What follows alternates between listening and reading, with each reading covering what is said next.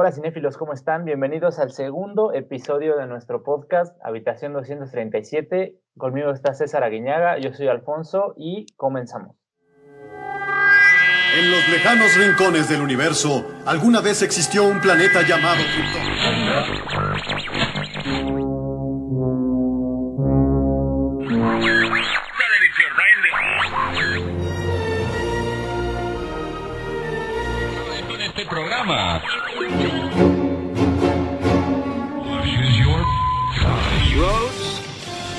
We don't need roads.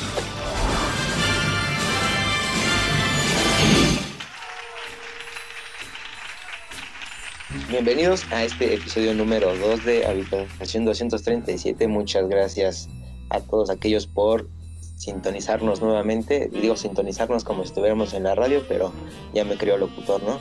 ¿Cómo estás, amigo? Muy bien amigo, todo muy bien, muy emocionado de que ya eh, salió la segunda, el segundo episodio de nuestro podcast y pues a ver, a ver qué sale de este. Sí, esto ya, ya es como de, ya empezamos el segundo, ahora sí ya nos vamos recio. Ya nada de echarnos para atrás. Ah, exacto, sí, ya, ya vamos con Sí. todo. Nos van a aguantar, todos los que nos estén escuchando nos van a aguantar por lo menos hasta que termine el año. Ándale, sí, porque vienen cosas bien buenas ¿eh? ahora para octubre, esténse pendientes. Y ese es un datito curioso para los que nos escuchan. En octubre se vienen cosas de terror bastante chidas. Perfecto, amigo. Bueno, pero ¿cómo estás? ¿Cómo, ¿Cómo te pinta la semana después de los Arieles, todos los estrenos de Netflix? Bien, eh, fue una buena semana porque ahora sí me vi muchas películas. Bueno, normalmente sí suelo ver muchas películas, pero ahora sí creo que me vi bastantes desde el fin de semana pasado. Ah, bueno, muy bien. Yo, yo nada más vi la, la que ganó el, el Oscar hoy, hoy. El- la que ganó el Ariel. Ajá. Eh, esta semana fue la única que vi. Ah, no, mentira, no, mentira. También, también vi Enola, Enola Holmes, que es como el, el, el gran descubrimiento de, de todos los internautas después de que sacó Netflix, ¿no? Y de hecho creo que fue la película que más estuvo viendo el fin de semana. ¡Wow! Eh, buen dato, sí, pero es que este, sí, sí fue como, según yo, va a romper el récord de la película stream más vista. En, ¿En serio? Netflix, sí. Bueno, hasta ahorita va que vuela para allá. No sé cuál era la primera, la película más vista hasta ahorita, pero no la, la va a desbancar, seguro. Bueno, sí, igual es que por, por la cuarentena pues la gente no tiene nada que ver y está buscando algo interesante. Sí, sí, aparte tiene un muy buen cast, la verdad. O sea, sí, sí castearon gente muy, muy talentosa. Empezando por esta niña Millie Bobby Millie. Brown. Sí. eh, hincha del Liverpool, de, de Inglaterra, por cierto. Este, la verdad hace un buen trabajo, es muy buena actriz y no puedo evitar recordar a, la infancia de Natalie Portman cada vez que la veo. Sí, se parece un chorro, ¿no? Sí, feo, bueno, no feo pues, pero mucho. Ajá, pero sí, sí, sí me, sí me recordaba a Natalie Portman en esta película del Perfecto Asesino. Anda, ajá. Sí, no sé por qué todo el tiempo, pero esta niña no ha cumplido ni los 20 y ha hecho más cosas que nosotros. Sí, no ha cumplido ni 18 y, y ha hecho más cosas que muchos, muchos de nosotros, es verdad. Sí, porque tiene su propia línea de maquillaje. eh, además, en esta película de Enola Holmes es productora, o sea, además de protagonista es productora. Ay, Y, y tengo entendido que su fortuna este, asciende a más de 10 millones de dólares. O sea, ya se, ya se solucionó la vida, ¿no? sí, ya es como de... Pues sí, te digo, no, no ha cumplido ni los 20, no tiene ni 18, ya ha hecho más cosas que nosotros. Chicas, piensen. ¿Los hombres van a salvar al mundo? Sí, oye. Este, ¿Dónde- dónde pero están bueno, mis 10 millones?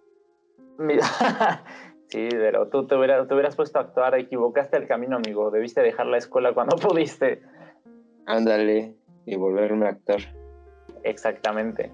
Pero ¿Qué vas a este, decir? Ah, no, nada, que, que esta película se me hizo. Yo pensé que era como la adaptación libre de- del personaje de Sherlock Holmes de Arthur Conan Doyle, así como Ajá. tal, hecho a, a- O sea, más bien como basado en, la, en el personaje de Arthur Conan Doyle, o sea, como, como la representación femenina, exacto, de, de Sherlock Holmes, pero resulta que no, que está basado en una novela escrita por Nancy Springer, que que trata sobre la aventura, las aventuras de Nola Holmes tal como vemos en la película. Aunque Nola Holmes no, no fue creada por, por el creador de Sherlock Holmes, o sea, fue creado ya después, porque según entiendo, eh, los derechos de autor de Sherlock Holmes, al haber muerto Arthur Conan Doyle, ya no existen, como los derechos de los Beatles, de las canciones de los Beatles y cosas así, que con el tiempo se van caducando, entonces por eso es Ajá, que para nace- que las puedas usar, ¿no? Ajá, exacto. Entonces por eso, por eso es que nace la novela de, Nancy Springer con la hermana menor de Nola Holmes que no existía en las novelas originales de Arthur Conan Doyle. Sí, y de hecho, pues, eh, entre los años en los que se han publicado las novelas han pasado bastantes, porque la, la primera novela de Sherlock se publicó en 1887, tengo entendido. Y esta, esta novela escrita por, por Nancy, que comentas, creo que se publicó en el 2007. Entonces son como que temporadas muy largas en las que se publicaron. Este, pero bueno, ya entrando de lleno, eh, me parece la, la adaptación, sí, yo no he leído el libro, obviamente, No, pero tampoco. Este, creo que, que está bien, o sea, me gustó porque, bueno, de repente se me hizo un poco tediosa y un poco predecible, porque ya sabías que, por ejemplo, no vamos a hacer spoilers, pero hay una escena, no vamos a hacer spoilers porque es una película muy reciente, pero hay una escena en donde, en donde van a, ¿cómo explicarlo? Como que hay, hay un chico al que quieren asesinar, ¿no? Y eh, Enola Sí. se, se ve envuelta en un, en un giro inesperado y se empieza a ser amiga de este chico. Pues el chico al final resulta que parece que está muerto, pero no está muerto. Entonces, es como... No estaba muerto, estaba de parranda. Ah, exacto. Entonces es como el clásico, el clásico, ¿cómo decirte? El clásico, Giro de Ah. trama. no, eh, o sea, sí, pues, o sea, que, que ya sabes qué va a pasar, ¿no? Que ya sabes Ajá. Que va, que no va a pasarle nada a la chica, ya sabes que la chica no va a poder sufrir porque, porque tiene este, esta aura que la protege, ¿no? Como que todo le sale bien en todo el, todo el tiempo, o sea, es una película muy, muy feliz en ese aspecto. En ese aspecto, pues también es una película para toda la familia, ¿no? Que puedes verla comiendo un domingo con, con toda la familia y, no hay problemas, ¿no? Y, Sí. y está padre, te digo. Ajá. Sí, pues yo creo que, bueno, te lo comentaba antes, que es como, bueno, la, la novela va justamente para, para, dirigida para jóvenes, y yo creo que la película también tiene como que esos tintes, ¿sabes? Aparte, sí, la, la protagonista y este, este elemento que usan como para romper la cuarta pared, creo que está muy bien Mm. utilizado porque siento que le da como, le da más ritmo a, a- a la película y, y realmente el, el carisma de la actriz te atrapa de inmediato, entonces yo sí creo que es una buena película, así como dices, para pasar el rato, sobre todo un domingo, que no tengas algo que hacer. eh, y, y se nota que va a haber secuela, porque pues, na- hay más de un libro de, de este personaje, entonces sí, Netflix sí tiene como para explotar toda, toda esta historia. Ajá, y, y la actriz es muy joven, entonces sí, sí quedaría como, como para una saga de películas en los próximos 5 o 10 años, ¿no? Sí. Y aparte, yo, yo sí siento como, como todo, todo esto que ha hecho la actriz, que, que ya te comenté de, de que su fortuna asciende a 10 millones de dólares y que y ha hecho, incluso es productora de esta película, yo siento que sí la escogieron exactamente como para, para ese personaje, ¿no? O sea que sí fue a propósito, que escogieron a ella como porque era la, digamos, la actriz del momento, porque después de Stranger Things se volvió muy popular. Sí, sí, o sea, fue como el boom. Que por cierto, también Stranger Things es, es original de Netflix. Pero Sí. este, ahí se ve que, que tiene la calidad de actoral que tiene la, la chica, pues sí es mucha, o sea, sí es bastante la, el empeño que le pone a todos sus papeles, la verdad sí se nota en cada, en cada papel que toma. Sí, creo que también salió en esta nueva película de, de Godzilla, ¿no? Que no la vi. No sé si tú la viste. Ah, no, tampoco. Salía Brian Cranston, pero no me, no me fue suficiente para verla. No, pero creo que es la secuela de esa. O sea, es la se- ah, o sea, hay una secuela de la de Brian Cranston. Ajá, ya es una secuela, ya hay una secuela. Ay, asqueroso. Sí, pero en esa, en esa sale ella. Pero no, no sé qué tal lo haga porque no la he visto. Yo la verdad nada más lo que he visto de ella es, es Stranger Things. o yo la única película de, de Godzilla que vi fue donde sale Matthew Broderick como principal, que es de como del 94 o una cosa así. Ajá. Creo que todo el mundo hemos visto esa película, ¿no? Sí, en el canal 5. Exacto. sí. Y en, en plataformas alternas, dirías tú. Andar en plataformas alternas. Que ya nos comentaban también que ya, ya nos dijeron qué plataformas alternas son. Sí, es cierto. Por cierto, le quiero mandar un saludo a, a Daniel Gómez hasta Yucatán, porque fue él el que descifró este pequeño mensaje encriptado de César. Hasta nos, nos puso los nombres de cuáles plataformas y todo. Exacto, ya por ahí nos mandaron algunas sugerencias, entonces este, ya tendremos un episodio especial para ello, en, esperemos que en noviembre. Sí, ya tenemos episodios para hasta para que termine el año, ¿eh? yo creo. Exacto, sí, sí, sí. Y ya para cerrar el tema de lo de Enola Holmes, que, que ahorita te voy a preguntar una, una calificación, si tú le pudieras dar una calificación, este, lo que sí es que esto de la cuarta, de romper la cuarta, pa- la cuarta pared y demás, este, sí se me hizo un poco como a Dora la exploradora. ¿Algo que pueda llevarnos de regreso al show muy, muy rápido? O sea, como que te Ah, quería, sí. Ajá, así como que en el afán de querer introducir al público a la trama de la película, como que sí te jalaba a pensar en eso y a, a o sea, sí de repente se vuelve un poco infantil en ese aspecto. O sea, si bien es divertido y es algo fuera de lo común y, y te hace pasar un buen rato por ese mismo aspecto, siento que en ese aspecto, eh, no sé, otro tipo de público un poco mayor, que sí diría, ay, no, pues esto, ¿eso qué? ¿No? Cosas así. ¡Zorro, no te lo lleves! ¡Zorro, no te lo lleves! ¡Oh, rayos! Y aparte, eh, la película to- toca temas de sobre, sobre feminismo, encontrarse a uno mismo, que, que igual y eso yo en un momento lo sentí que estaba metido un poco, un poco a fuerzas. ¿Sabes? En algunos momentos como que no me, no me terminó por convencer ese punto. Y también en algún momento yo pensé que la historia iba a ir por un lugar y luego se va por otro.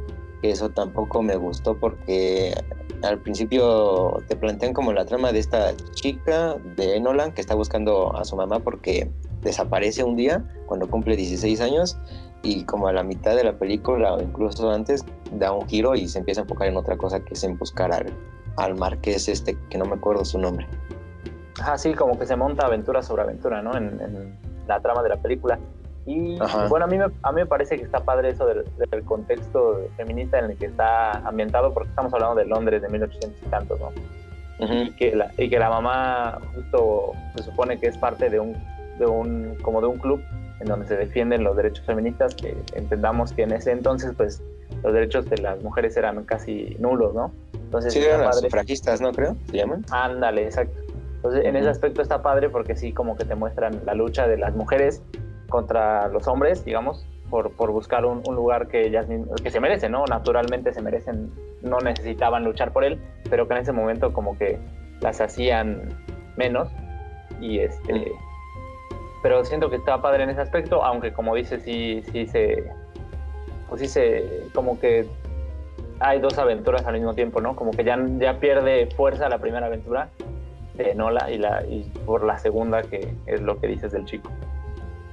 Sí, y aparte el, el- también el personaje de Sherlock está interpretado por Henry Cavill, que de hecho no, no mencionamos esta, pero esta película, además de que tiene a Emily, Millie Bobby Brown, tiene a Henry Cavill y Elena Bohan Carter, ¿no? Ajá, y a Sam Griffith, creo, es el otro hermano, ¿no? El otro hermano, sí, yo la verdad no se lo creía a Henry Cavill como Sherlock Holmes. Es que es, es ahora sí que Sherlock es un secundario, un, un extra en la película, porque la estrella es Enola. Entonces, como que sí, no, no tiene tiempo de- ni de lucir ni de salir. Entonces, de hecho, yo creí que, que el personaje de Sherlock era malo, o que lo iban a hacer un ¿Ah, antagonista. Sí, yo creía Ajá. eso. No, sí, no, no se me pasó por la cabeza eso. Pero este, sí, creo que, bueno, también el, el personaje de Sam Griffith creo que, que también como que deja mucho que desear, ¿no? Como un, como que toma el papel de un padrastro en vez de un hermano. Entonces, Ajá, y aparte está, tiene esta ideología de que te tienes que casar y todo eso, ¿no? Incluso te cae mal. A mí me cayó mal.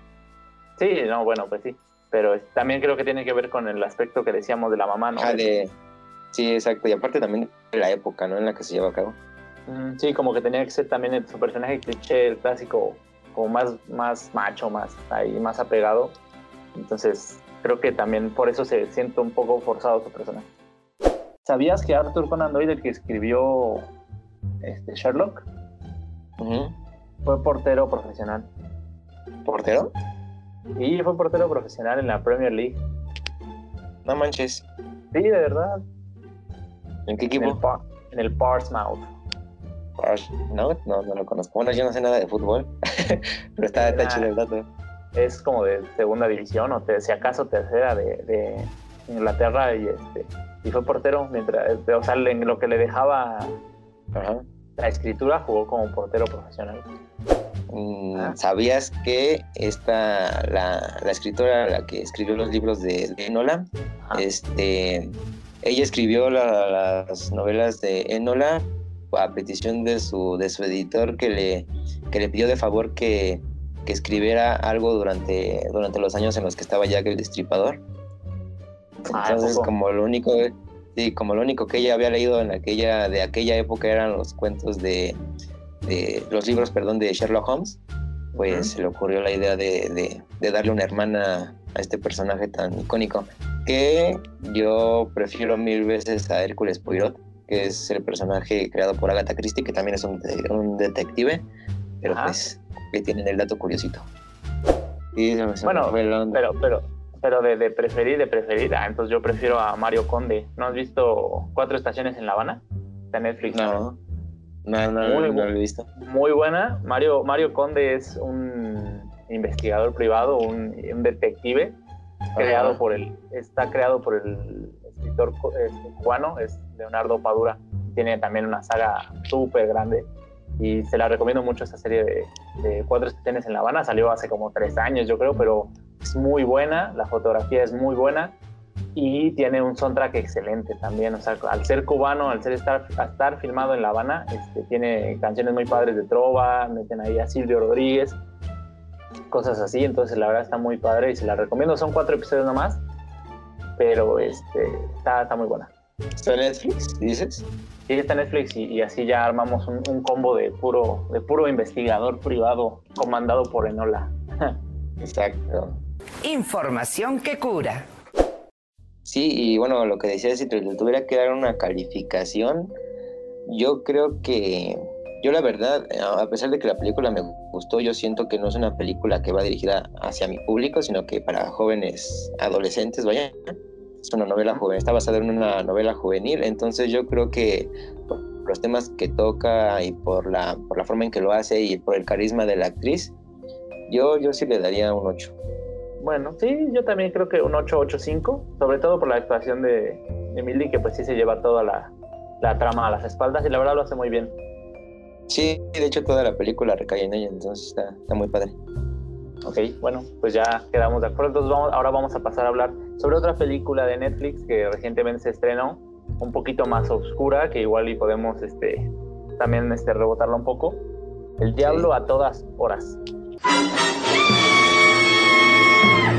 Sí, es la, la, la película que se estrenó junto, bueno, no se estrenó al mismo tiempo, pero creo que fue una semana antes, una semana después de que se estrenó esta película de Charlie Kaufman, la de I'm Thinking of Ending Things, que Ajá. también es muy buena película y esta era de las que más quería ver en estos, en estos, en estas últimas semanas y ahora sí que por fin la vi. ¿Qué te pareció? ¿La de Charlie Kaufman o la de Diablo a No, todas la horas? de Diablo a todas Ah. horas. Ah, ok, ok, ok, sí, porque Charlie Kaufman, que solo quiero poner un punto aparte en este, en este momento de decir que a mí se me hace que se empezó a, a perder el piso Charlie Kaufman desde Anomalisa. No, God! No, God, please, no! No! No! Siento que ya ¿Crees? como... Sí, ya. No, siento que yo, Ajá. soy Charlie Kaufman, voy a hacer lo que yo quiera y no me importa si a la gente le gustan mis películas y como que ya perdió su esencia, ¿sabes? No! O sea, la esencia que tenía en, cintas que había escrito, sobre todo las primeras que escribió con... Ay, ¿cómo se llama este señor? Spike- Spice Jones. Michelle- Ajá. Sp- Spike Jones o Michelle, es que trabajó con Michelle Gondry, con Spike Jones. Incluso No, no, le escribió, ajá, incluso le escribió una película a George Clooney, creo. La de... No, no, no fue Buenas noches y buena suerte, ¿verdad? No recuerdo, la verdad. Este, bueno, el chiste es que sí, con Spy Jones, las, las primeras películas que hizo con él, como ¿Quién quiere ser John Malkovich? Convirtiéndose en John Malkovich. Malkovich, Malkovich. Esa o, o, o, que a la que a mí me parece una super obra de arte que es Adaption, que aquí creo que se, eh, se llama Ladrón de Orquídeas, el Ladrón de Orquídea. Sí. Gran película, o sea, es así, gran, gran cinta, o sea, el, el guion de verdad, me, a mí me merecía el Oscar, pero no me acuerdo quién se lo ganó, pero sí, esa gran película de hacerse un, un alter ego para él mismo, y de hecho en, la, en esa premiación del Oscar estaba nominado Charlie Kaufman y su hermano inexistente también. ¿En verdad? Sí, o sea, era nominación para mejor Oscar, a, Oscar a mejor guion original, Charlie Kaufman y su hermano Leonel Kaufman, digamos. y entonces, Ah, y Le- Leonard no existía, o sea, era, era como la representación, porque en la cinta, quien no haya visto, se trata de dos hermanos gemelos que pelean por, por ver como quién tiene más, más atención de quién. Sí, este es interpretado por Nicolas Cage, ¿no? Ah, exactamente. Y que está en sus papeles, uno de los papeles más raros. Y ese, y ese pelo de color rojo, que Ah, sí, sí, rizado de color rojo, ¿no? Ajá, se me hace muy gracioso su personaje, pero ¿qué crees que a mí sí me gusta todo lo que ha hecho? Incluso lo, lo que hizo después y lo que ha hecho hasta ahorita me- a mí me fascina. Creo que sí puedo decir que es uno de mis guionistas favoritos, porque más Sí. que como director, yo, yo lo aprecio como guionista, porque tiene películas que, la- sí, sí, te, sí te vuelan la cabeza. Sí, eso sí. Sí. Pero bueno, volviendo, volviendo al tema de- del diablo a todas horas. ¿Qué te pareció? O sea, ¿cómo la viste? Eh, a mí me pareció oscura, oscura en su trama, oscura en su desarrollo, pero con, con un final muy feliz. Sí, muy, muy rosa, ¿no? Un poco, sí. Y, y es que sí, a mí se me, se me hizo una película muy densa. No he visto nada del, del director que es Antonio Campos, que es el que dirige la película y está, está basada en, en el, en el libro homónimo de Donald Ray Pollock, que tampoco lo he leído. Este, pero la película se me hizo. i- Inició bien.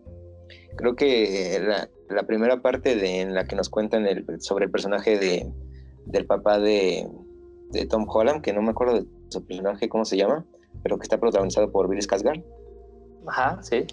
que, que esta, esta familia de actores hace, ha hecho, me, me gustan lo que hace, ha hecho muchas cosas muy padres. Y justamente el tema de la religión, el tema de, de las creencias, de, de a qué, a qué tú decides darle como dedicarle tu fe o recaer todo, todo, todas tus creencias, me pareció muy interesante y la forma en cómo lo tocan, muy oscura como dices. El tema del- de estos asesinos en serie que, justamente cada personaje en esta película tiene eh, ciertas creencias, ¿no? Por ejemplo, el- estos eh, asesinos en serie, aunque no creen en Dios, su, fe recae en, en, en, pues, asesinar, vaya, ¿no? En tomar estas fotos que, que sí son como que medios, medios calobrantes todo lo que están haciendo, que sí me hubiera gustado también ver más de ellos. Siento que cortan muchas partes esenciales. El policía, que es el hermano de esta, de esta, de esta chica, también su fe recae en, en, querer ser gobernador porque cree que su vida se va a ser más feliz. El personaje de Bill Skarsgård eh, termina recayendo por, por creer en Dios para salvar a su esposa que tiene cáncer y hace cosas que, que la verdad sí te sacan de onda en un principio, pero, pero yo creo que la trama sí va avanzando poco a poco a- a- al ritmo que, que necesita estar para que tú te vayas involucrando en la historia de cada uno de estos personajes. De hecho, tiene como que este, este tono de, como de amores perros que van entrelazando historias y que en algún momento se llegan a cruzar. No me acuerdo cómo se llama, creo que Historia Coral, ¿no se llama? Ajá, sí, Película. Coral, pero a ver, vamos a calmarnos, ¿eh? Con Amores Perros, por favor. No, pero bueno, sí, no, no lo estoy comparando tanto, ¿verdad? Pero, Tranquilo, tranquilo, César, porque me voy a poner nervioso. Oye, tranquilo, viejo. Ajá, pero por ejemplo, sí me recuerda esta, por ejemplo, Amores Perros o Magnolia, que son historias que en algún momento se cruzan. En este caso es el personaje de Tom Holland el que, el que llega a involucrar a todos los personajes de alguna u otra forma, pero, pero sí me gustó bastante. Eh, bueno, sí, a mí me parece que sí. Es, es este, esta frase antigua que eh, dice pueblo chico, infierno grande, ¿no? y, sí, de eso se trata la película. O sea, están en un pueblito en donde todo el mundo se conoce, todo el mundo sabe qué onda. Y, y pues empiezan a ver esto, como dices, ¿no? La, la familia que, que tiene estas súper creencias muy arraigadas en, el, en, la, en, la, religión este, cristiana, me parece que es, o, o algún tipo de, de, de, religión protestante, porque el, el, el, el, tipo que oficia la misa es casado, ¿no? Entonces, sí. igual y, y lo, no es el catolicismo ni el, ni el cristianismo, pero una cosa así. Entonces, este, sí, es padre, está padre sobre todo esa, esa parte en donde, en donde como que te muestran la, la, la parte más cruda, más sádica de, de, de, la, de, la, religión, ¿no? Lo que una persona puede hacer por, por su propia fe o por pensar que la fe va a salvar su vida, va a cambiar su vida o, o algo por el estilo.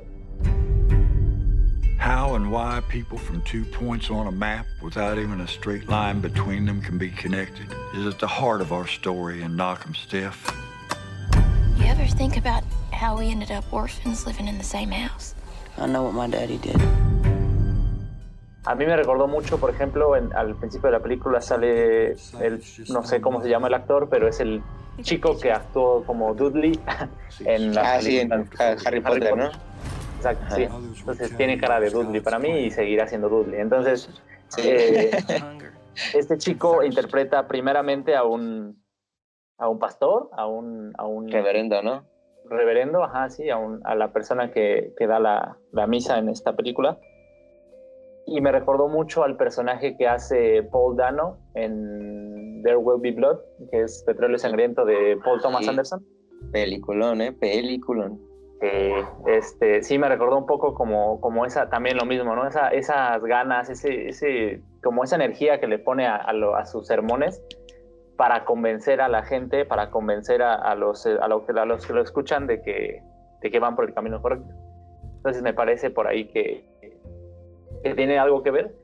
Y bueno, en el resto de la película, así como, como esta pareja, ¿no? De Bonnie y Clyde, de, de asesinos, que matan por una razón medio, medio extravagante, pero que a final de cuentas, pues, tienen lo que se merece, ¿no?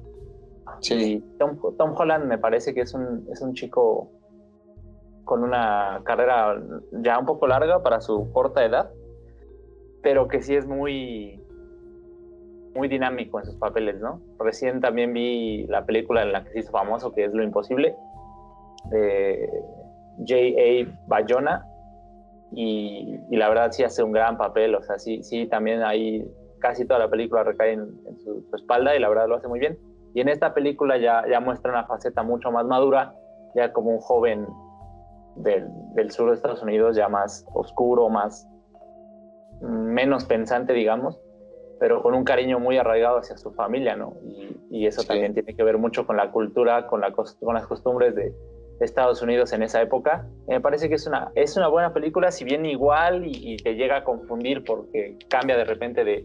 Estamos viendo la, la, la iglesia, ¿no? El, el, contexto iglesia y cambia uh -huh. de repente a la, a la, familia y de repente cambia al hermano que, como dices, es policía. Entonces, de repente sí, como que el reparto, como dices, el reparto coral, como que de repente te saca de onda, ¿no? Y dices, oh, ¿qué onda? Y de repente puede ser que sea un poco cansada la, la experiencia, pero, pero me parece que vale la pena. Si tuviera que darle una calificación, yo creo que le pondría un 9. Un 9 por, por actuaciones, porque también sale por ahí Robert Pattinson, nuestro uh -huh. Batman, adiós, gracias. Este, y, y, la verdad es muy bueno porque para quien no sepa, Robert Pattinson es, es británico y acá sale como un, como un, igual como un reverendo de, la, de una iglesia del sur de Estados Unidos en los años 50, me parece, 60. Y la verdad, su, su acento, sobre todo el acento que tiene eh, para, para la película es muy bueno. O sea, la voz que interpreta, la verdad, tiene mucha calidad. Sí, y no este acento sureño que también tiene Tom Holland, ¿no?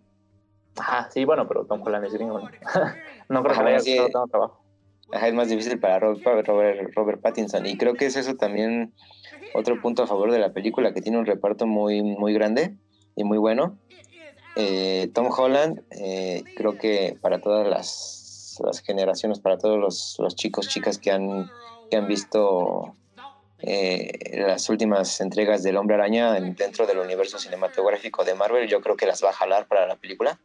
a la gente le va a interesar justamente por eso y por el cast.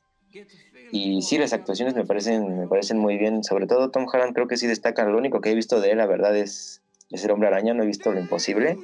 La he querido ver, pero, pero no me llama la atención.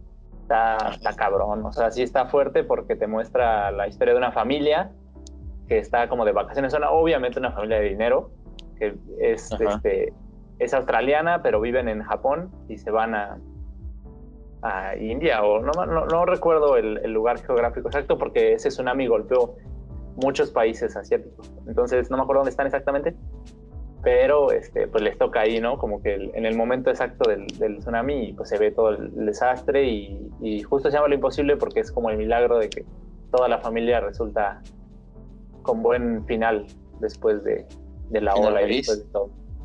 ¿Cómo? Final feliz. Exacto. Sí, sí, sí. Entonces, este, pues sí te la, yo sí te la recomiendo, no está, no está mala y está en Amazon para quien tampoco la haya visto. Está buena. Ah, va, va, va.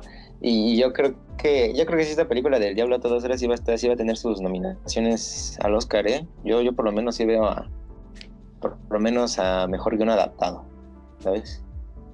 Pues sí, también me parece bien. A mí también me gustó mucho la, la actuación de Bill Skarsgård, que de por sí a mí me ganó desde la, la interpretación vocal que da para It. Sí, es, La verdad- Pennywise. La verdad es un excelente Pennywise. O sea, tenía creo 25 o 26 años cuando lo interpretó. Y la voz, o sea, hay un video en YouTube, a ver, lo vamos, lo vamos a, a meter por aquí en algún lado, este, en donde se ve él cómo está filmando la voz de It, o sea, vestido de civil, junto al director este, Andy Muschietti, Ajá.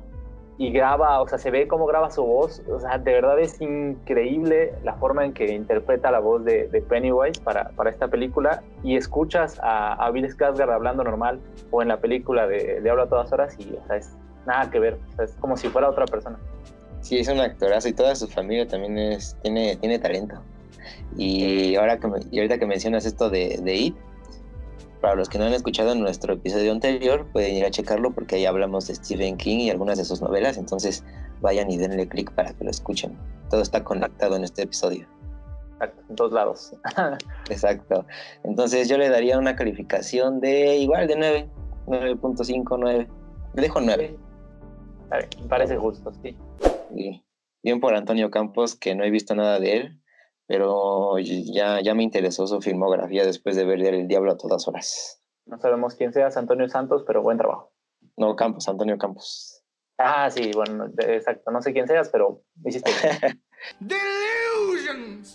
Entonces, amigos, ya pasamos al, al siguiente tema, al tercer tema del día de hoy, que es hablar sobre los Arieles que se llevaron a cabo el pasado domingo. Y específicamente vamos a hablar de una película que la verdad, Espera, la espera, verdad. espera. ¿Qué, ¿Qué pasó? ¿Qué pasó? ¿Escuchas eso? ¿Qué es eso? Siéntelo, César. Tú no lo preguntes, solo gózalo. No, mira. Eh, eh, ritmo. voy a poner a, voy a poner a bailar, ¿eh? Mm, Exacto, sí. Me dan ganas de ponerme ropa bien holgada. cortarme el pelo como los colombianos. Exacto, es una pintadita. Ándale, ¿eh? No, hombre. Ah, ahí ya estás con tu, con, con tu bebida. Para los que no sepan, he estado aprendiendo, tomado, he estado tomando clases de baile. Ah, mira, César, quién te viera, ¿eh? ¿Eh? Para, para, es un dato curioso que a nadie le importa, pero ahí, ahí lo tiene. Pero ahí voy. Por ahí voy. Bueno, pero siéntelo, siéntelo. Y de repente.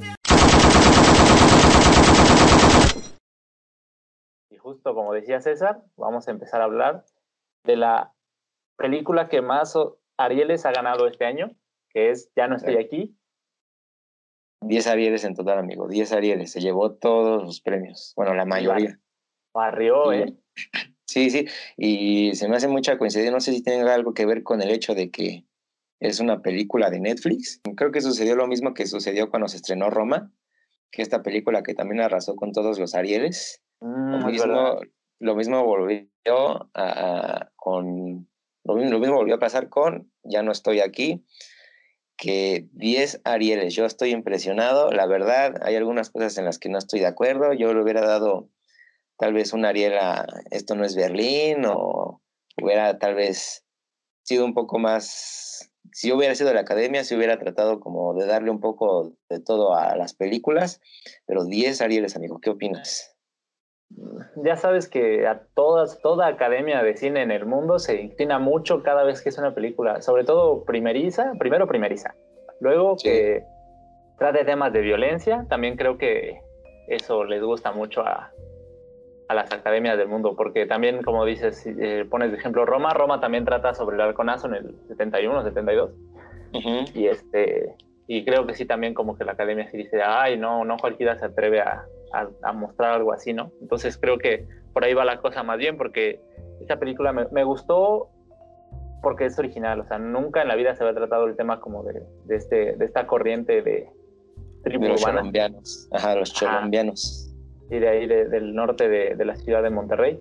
Entonces, está padre porque trata, trata sobre, o sea, más bien nos, nos remonta como a eso del 2006, 2007, en el, en el sexenio de Felipe Calderón, donde Sí. se, eh, su, su lema de campaña o su, su campaña a la cabeza de su, de su gobierno fue la lucha contra el narcotráfico, ¿no? Y aquí vemos las consecuencias que tuvo en un, en un estado que fue muy, muy golpeado por el narcotráfico durante ese, esos seis años que estuvo Felipe Calderón en el poder, que fue de 2006 a 2012. Entonces, y también se ve, ¿no? O sea, todo el, el problema surge a raíz del, del, narcotráfico, porque estos chicos viven súper feliz, súper felices, perdón, y, el narcotráfico como que llega a arrebatarles la identidad, llega a arrebatarles la, lo, que tenían, ¿no? Sí, y es justamente, creo que la, la, esencia, eso que mencionas de la película, de, de, querer pertenecer a algún lugar. Este chico que está, que eh, eh, vive en ese lugar y tiene que emigrar para Estados Unidos, en, en, Nueva York, y no se identifica con nadie, no, ni siquiera habla inglés, eh, no encuentra trabajo, de repente lo, le, ahí lo, lo molestan, no lo dejan escuchar lo, lo que le gusta, no se puede expresar como tal. Entonces, la película creo que como bien mencionas, va, como ya lo, lo, hizo Roma en algún momento, la película está, lo está rompiendo justamente por esa razón, porque toca todos estos temas de narcotráfico durante el sexenio de Felipe Calderón, y aparte involucra el tema de, del querer encontrarse uno mismo, yo creo que sí está atacando como para varias audiencias. Sí, sí, eso que dices es importante porque es el movimiento de Colombia, ¿no? Con K, que, que dice en la película, y es como la, la identidad, ¿no? Como la, la, el pertenecer a un círculo donde, donde te sientas bien. Pero al final de cuentas, pues es un, es un niño, ¿no? El chico este, el, que, el protagonista de la película, al que le ocurren las cosas.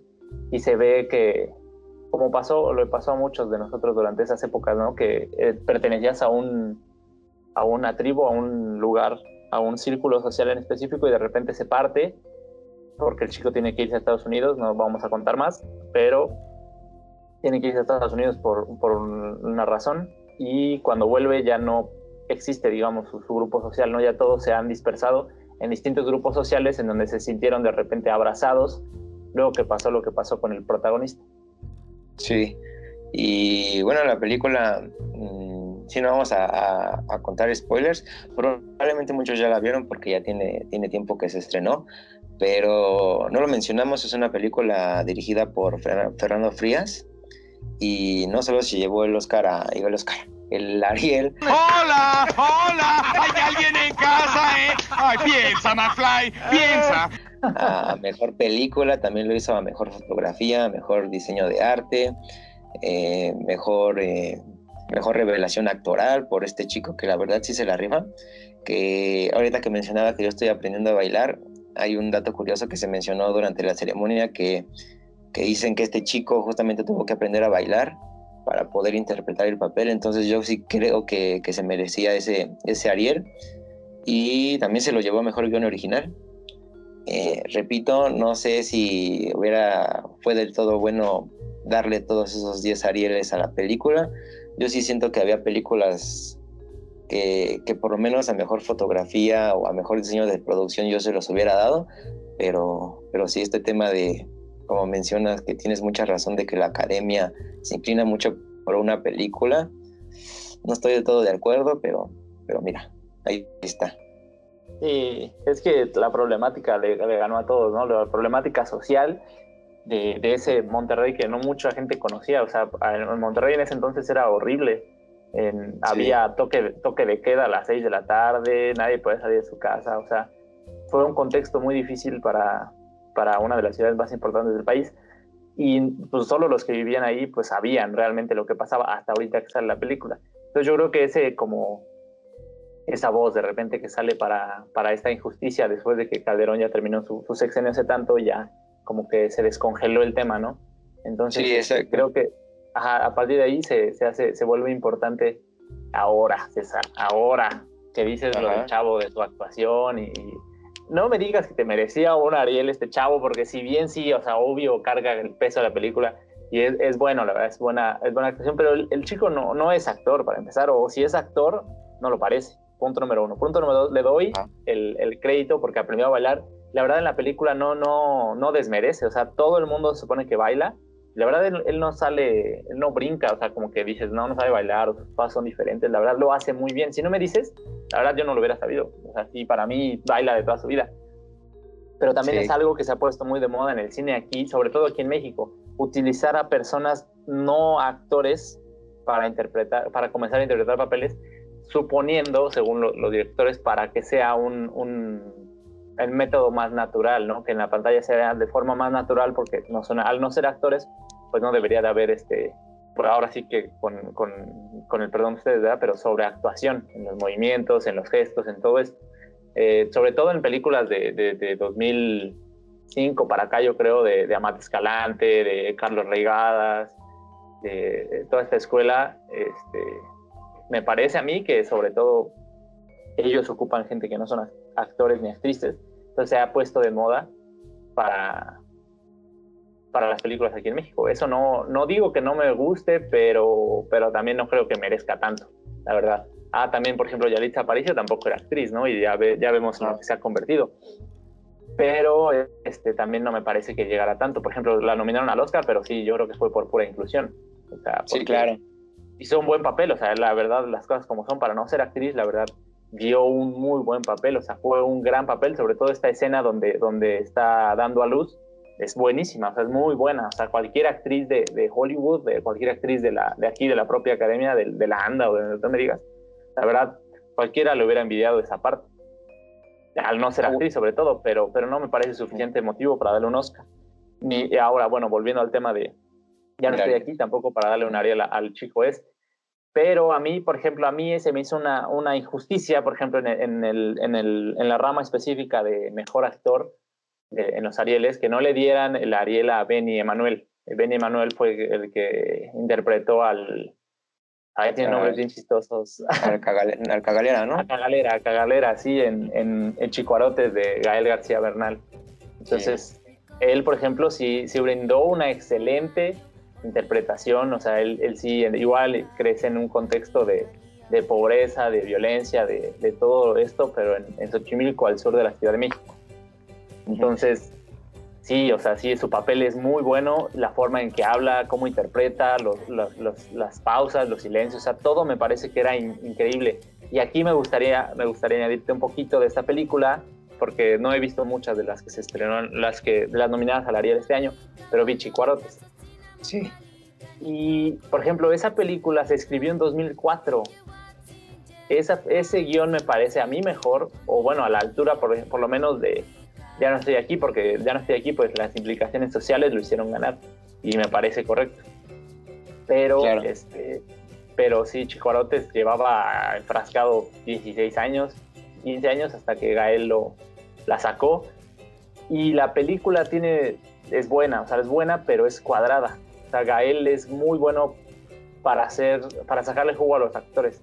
Desde Déficit, no sé si llegaste a ver Déficit, tu primera película de tu ópera prima de Gael García Bernal en 2007.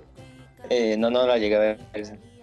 Mm, o sea, la, la, la dirección actoral es buena, es buena. Y aquí en Chicuarotes nada más lo refuerza. O sea, pasaron 13, 12, 11 años y la verdad no se le notan a Gael. O sea, la, la verdad hace un excelente trabajo con los actores, sobre todo que son menores de edad. Este, Sí. Benny Manuel y así. Y la verdad es un buen trabajo, pero no tiene un sello en dirección general eh, para di- dirigir. Gael García Bernal no lo tiene. O sea, la película es buena, pero es cuadrada. O sea, no, no, no va más allá, no tiene sobresaltos. eh, los encuadres son siempre los mismos, no, no hay como variaciones. Entonces, por ahí siento que igual y por eso Benny no, no logró hacerse con la estatuilla el, domingo. Sí, y bueno, también esto que mencionas de Gael, de el hecho de que en sus películas resalte mucho esto del tema actoral, pues tiene que ver también con el hecho de que él es actor, ¿no? Y estuvo dirigido incluso por los mejores directores, en este caso Alfonso Cuarón, Iñárritu, eh, a Michel Gondry en algún momento también lo dirigió, este, pero eh, lo de que mencionas de este chico de, de Ya no estoy aquí, él se llevó el, el, Ariel a mejor revelación actoral, no se lo llevó mejor actor. Entonces. Ah, ya, todo imbécil. ¡Hola! ¡Hola! ¿Hay alguien en casa, eh? Ay, piensa, McFly, piensa. Ah, perdóname. no, no, no, este, igual está, está justamente lo que mencionas de, de eso de mejor guion original. Y yo tampoco se lo hubiera dado porque, como te mencionaba, hay categorías en las que yo creo que había películas que se lo merecían más. Por ejemplo, esta película de Belzebú, que es una película del género de terror. Yo creo que una película de, siendo género de, de, este género, yo creo que se lo merecía más en diseño de arte. ¿Sabes? Que, que sí entiendo que tuvieron que representar eh, en estos años durante la presidencia de, Felipe Calderón, porque esta, esta cultura de, los cholombianos creo que ya no existe y entonces tuvieron que, tuvieron que recrear todos, toda, toda la vestimenta, todas las calles en aquel, en aquel entonces. Por yo sí se lo hubiera dado a Belzebú. Y yo, por ejemplo, otra película que me encantó, que estuvo dentro de los Arieles, que tampoco estuve de acuerdo que se lo dieran a Yo no estoy aquí, fue a Mejor Fotografía. Yo creo que esto no es Berlín, no, no sé si la viste, mm, que es una película de, de Arizama, se llama el director es una película súper buena, súper buena que se lleva a cabo desde, creo que es en la época de los ochentas y habla sobre este despertar sexual, sobre las drogas, habla sobre chicos que igual de, de alguna forma se están encontrando a sí mismos, están experimentando con, toda esta cultura post-punk y la música es muy buena. Es una película que incluso me recordó mucho a, a Trainspotting de Danny Boy. Y este y a mí la mejor fotografía yo creo que sí se lo hubiera llevado mejor este, esto no es Berlín también estuvieron ahí algunas películas que, que fueron muy olvidadas, por ejemplo, Cómprame un revólver, este, que no recuerdo quién es el director. Estuvo Julio también Hernández. Ah, ¿tú sí la viste? Julio Hernández, sí, sí, Cómprame un revólver, sí. Sí, yo, yo no la he visto, este, pero, pero dicen que hay cosas muy buenas en la película y yo no recuerdo que haya ganado algo, creo que fue una de las olvidadas. También esta película de Polvo, eh, Asfixia, eh, Olimpia se llevó Ariel la mejor película animada, que también la vi, no sé si viste esta película de, de Olimpia. Sí, bueno, pero es que ahí no tenía competencia, ¿no? era, era Olimpia o nada. Ajá, y justamente por el, por el tema de esto de, de la animación a través de rotoscopía, me pareció excelente y diseño sonoro también se lo llevó, ya no estoy aquí, y es, y es, lo que te repito, sí, ahí siento que hay categorías como la que mencionaste de, de, mejor guion original, que no se los merecía del todo, pero sí, se las llevó justamente por el tema social y, la representación de ese México que tal vez no nos gusta, pero que siempre es importante recordarlo, ¿no? Sí, y aparte este, es, está bien ejecutada, la verdad. Ya no estoy aquí, está muy bien ejecutado, o sea, así tal como supongo que el, el guion como está escrito lo ejecuta muy bien, o sea, con mucha maestría el, el señor Frías, la verdad. En comparación, por ejemplo, Polvo, a mí me gustó, también vi Polvo, la dirige Jaspic, ¿no? Sí, José María Jaspic, ¿no? Ajá, este, y por ejemplo ahí lo que decías, él también es actor, pero se nota que tiene una escuela distinta para, hablando, de, ajá, hablando de dirigir a la de Gael, porque Gael ni siquiera estuvo nominado a dirección y me parece muy justo que no estuviera nominado a dirección, pero en cambio José María Jaspic sí estuvo nominado, entonces me parece que hizo un trabajo bueno pero como dices, o sea, no le alcanzó y me parece que no estuvo tan bien ejecutada en comparación con Ya no estoy aquí, que, que todo, o sea, todo tiene un porqué y aprovecha muy bien los movimientos de cámara, los sonidos. Y en el diseño de, de, de audio me dijiste que ganó el Ariel, ¿verdad? Ajá, diseño sonoro, creo, ajá. Sonoro, ajá, ok. Este, la verdad, ahí la verdad sí le doy, le doy un 10 porque la música es, o sea, siempre hay cumbias, siempre la música acompaña a la película y la verdad está muy bien, o sea, no hay o sea, no suena una cumbia de repente porque sí, así como de, ay, bueno, pues está la cumbia, bailar, tum, tum. No, no, no. O sea, siempre hay un motivo por el que, el que va a sonar una canción y la verdad me parece que está muy bien en ese aspecto, sí, sí, este, bien ganado el, el Ariel. Pero... Sí. este, Ajá. no, tú dime. Ah, no, yo iba a mencionar que, que justamente también lo que mencionaste ese, ese rato que, que yo, por ejemplo, no conocía nada sobre los colombianos, ni siquiera sabía que existía toda esta cultura. Y eso es algo que me gustó de la película, que no es que le esté aventando tierra ni nada, a mí sí me gustó bastante, pero sí, sí discrepo en algunas categorías de que no se lo debe de, de- de llevar. Ya no estoy aquí. Sí, este, ahora, no, no puedo creer que nunca hayas visto lo de la, la cultura que hablamos. Hay un video famosísimo de El Gran Silencio, que de hecho, No. de hecho, esa película me, me recordó mucho este video.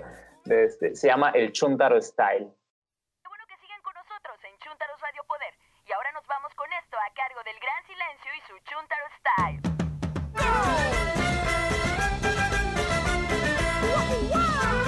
No, nunca lo he visto, neta. ¿No? Ah, No, bueno, nunca pues lo he visto.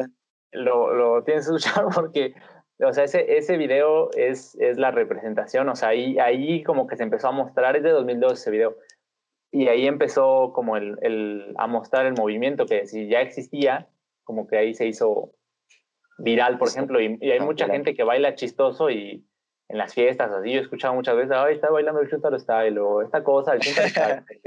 Exacto. Ajá. No, pues yo, yo, yo, ahora sí que me dices un dato curioso que no sabía. Este, este, este, este podcast está para también para, para aprender, chicos. No sabemos todo. pero, Exactamente. pero, pero qué bueno que mencionas eso, lo voy a ver, me pasas el link al rato. Que al fin y al cabo también estaba para esto están los Arieles, ¿no? Para darle difusión al cine mexicano, que, que, que es algo muy bueno, que es algo que yo apoyo. El cine mexicano tiene, tiene mucho talento. Eh, quitémonos esa idea un poquito de que solo hay o solo existen comedias románticas, eh, porque, porque no es así. El cine de México puede competir contra el, contra el cine de cualquier otro país, ya sea contra el de Europa, contra el de Estados Unidos. Entonces, apoyemos al cine mexicano, que es lo que importa, y vean, eso sí, todas las películas de los Arieles, si las pueden ver, véanlas, porque valen mucho la pena.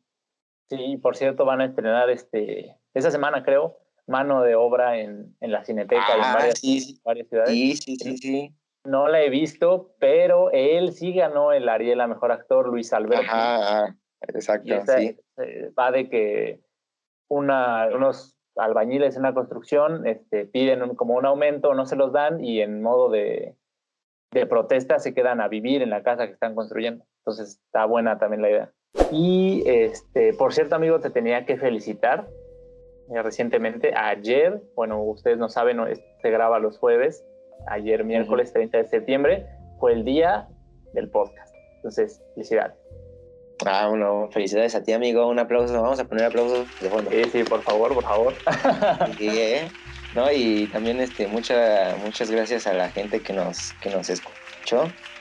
Que nosotros sabemos que igual y no tenemos acá los, las herramientas ni, ni las cosas súper súper grandes para hacer un podcast súper chido acá de, de mayor calidad, pero hacemos lo que podemos y con el amor al cine que, que es lo que, que les podemos otorgar a ustedes y siempre, siempre hablando de, de cosas chidas, comentándolo con ustedes también, si nos quieren mencionar algo o algún consejo que nos quieran dar, ahí nosotros los vamos a leer, que de hecho otro dato amigo, ya vamos, este podcast ya se va a escuchar en YouTube también. Exacto, sí, eso es bueno, eso es bueno, es trabajo honesto y ya se va a poder escuchar en YouTube, entonces igual y para más, entre más plataformas mejor. Ya también está el- en, en Apple y en, y en Google Podcast, entonces en cualquier plataforma ya se puede escuchar. Exacto. Sí, para que no tienen Spotify, pues vayan a Anchor. Si no tienen Anchor, pues a YouTube. Si no tienen YouTube, pues a Apple Podcast y así se van rolando. Y también, obviamente, siempre vamos a agradecer el apoyo, que lo compartan y, y todas esas cosas que ustedes saben hacer. Sí, y muchas gracias a todos porque hemos tenido muy buena a, aceptación a pesar de que solo llevamos un episodio. Y, este, y también quiero mandar saludos a, a Luz Mateo, que fue nuestra primera oyente en, después de que salió el podcast. Entonces, muchas gracias, Luz. Y a, a Dani Viñas también, que tuvo que ver con que llegara a, a otros estados este podcast. Entonces, pues ojalá y, y se sigan repitiendo estos saludos cada semana para que sepamos que la gente nos está oyendo y que les está gustando este pedo, ¿no? Exactamente. Sí, igual saludos. Muchas gracias por, por el apoyo que nos están dando. Bueno amigos, hemos llegado al final de este segundo episodio de Habitación 237, el, su podcast favorito de cine y televisión, que en algún momento también vamos a hablar de, de series de televisión. Eh, vean todas las películas que, que se mencionaron en, en, este podcast y si es de su interés, véanlas, valen mucho la pena, la verdad. Apoyen a, al cine mexicano y sobre todo disfruten y aprendan junto con nosotros porque no hay mejor forma que aprender de cine que viendo cine, ¿verdad? Entonces, yo soy César y conmigo estuvo Alfonso. Muchas gracias, Alfonso. No, a ti, amigo, como siempre. Muchísimas gracias por enseñarnos a todos. No, no, y tú también gracias por esos datos que nos, que nos regalas, que nos vas a regalar en los próximos podcasts. Y bueno, ya saben, pueden seguirnos en redes sociales, Instagram, Twitter, Facebook como habitación 237 eh, guion bajo, así búsquennos. Y, también vamos a apreciar que, que, compartan este podcast con sus amigos, con aquellas personas que amen tan, tanto como nosotros el cine. Y pues ya, sería todo. Muchas gracias amigos. Nos vemos en el próximo episodio.